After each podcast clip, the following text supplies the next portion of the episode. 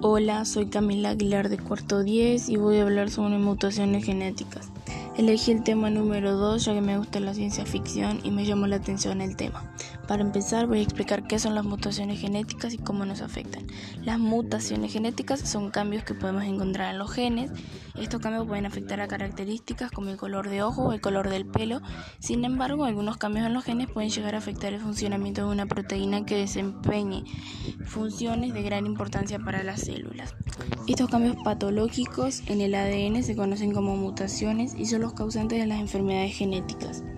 Como consecuencia de esto, los eritrocitos se deforman y adaptan forma de hoz, de luna, que provoca dificultad para su circulación, por lo que se obstruyen los vasos sanguíneos y causan síntomas como el dolor en las extremidades.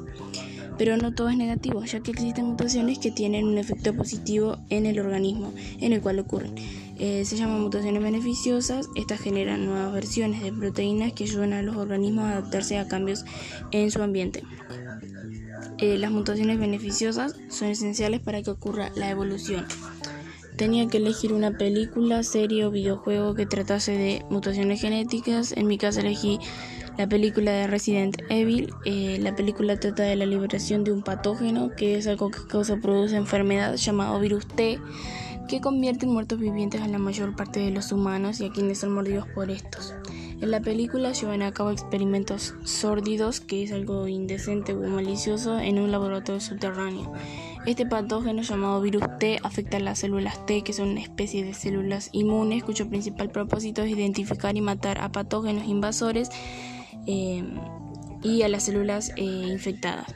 Cómo estas afectan al patógeno lo hacen utilizando proteínas en su superficie que a su vez pueden adherirse a proteínas en la superficie de estos impostores. Existen mutaciones que son compatibles con la vida, es decir, que son mutaciones silenciosas que no se expresan en enfermedades letales, pero generan ciertas anomalías en el organismo, como por ejemplo el albinismo, la anemia falciforme y algunas enfermedades metabólicas. El albinismo es un, es un trastorno un trastorno genético heterogéneo causado por mutaciones en diferentes genes que produce una reducción o ausencia total del pigmento melánico de ojos, piel y pelo. Se da en animales y también en seres humanos.